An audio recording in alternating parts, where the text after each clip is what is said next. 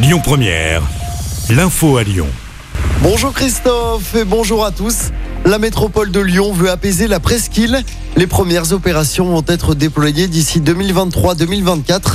Selon la métropole, l'espace n'est pas assez végétalisé et est sujet à des îlots de chaleur. Des discussions sont actuellement en cours avec les acteurs du secteur, les commerçants et les habitants. Un bilan de concertation aura lieu début 2023. Le principal changement de ce projet serait la modification des voies de bus. On écoute Bruno Bernard, président de la métropole. Sur les transports en commun, on a deux scénarios. Un qui consiste à continuer à faire passer les bus rue de la République, comme aujourd'hui. On a quand même 1200, 1300 bus tous les jours qui circulent dans ce secteur, c'est beaucoup. Et l'autre scénario, c'est d'enlever ces bus pour les mettre sur les quais de Saône, passer par la rue de Grenette, puis tourner quai de Saône, qui permettrait d'avoir un apaisement beaucoup plus fort euh, sur la rue de la République. Bruno Bernard, le président de la métropole.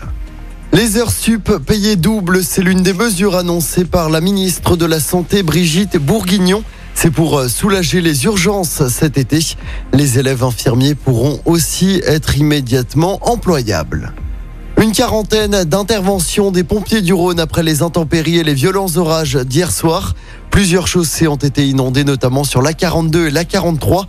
Les ruelles de certaines communes ont été inondées. 300 appels ont été passés aux pompiers pour des inondations de caves ou de parkings.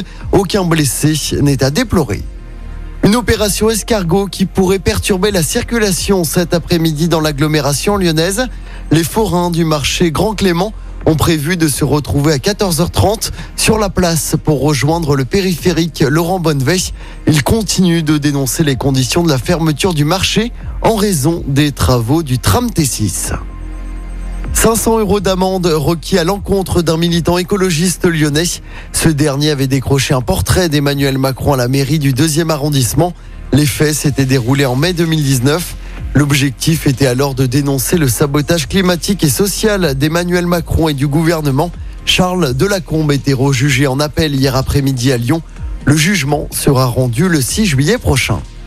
En football, Alexandre Lacazette est officiellement de retour à la maison. Selon l'équipe, l'attaquant français a signé un contrat de trois saisons avec l'OL, son club formateur. Il sera présenté dès ce matin par Jean-Michel Aulas. Alexandre Lacazette était libre de tout contrat après son départ d'Arsenal.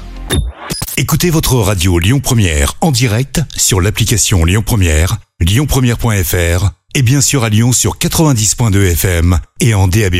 Lyon Première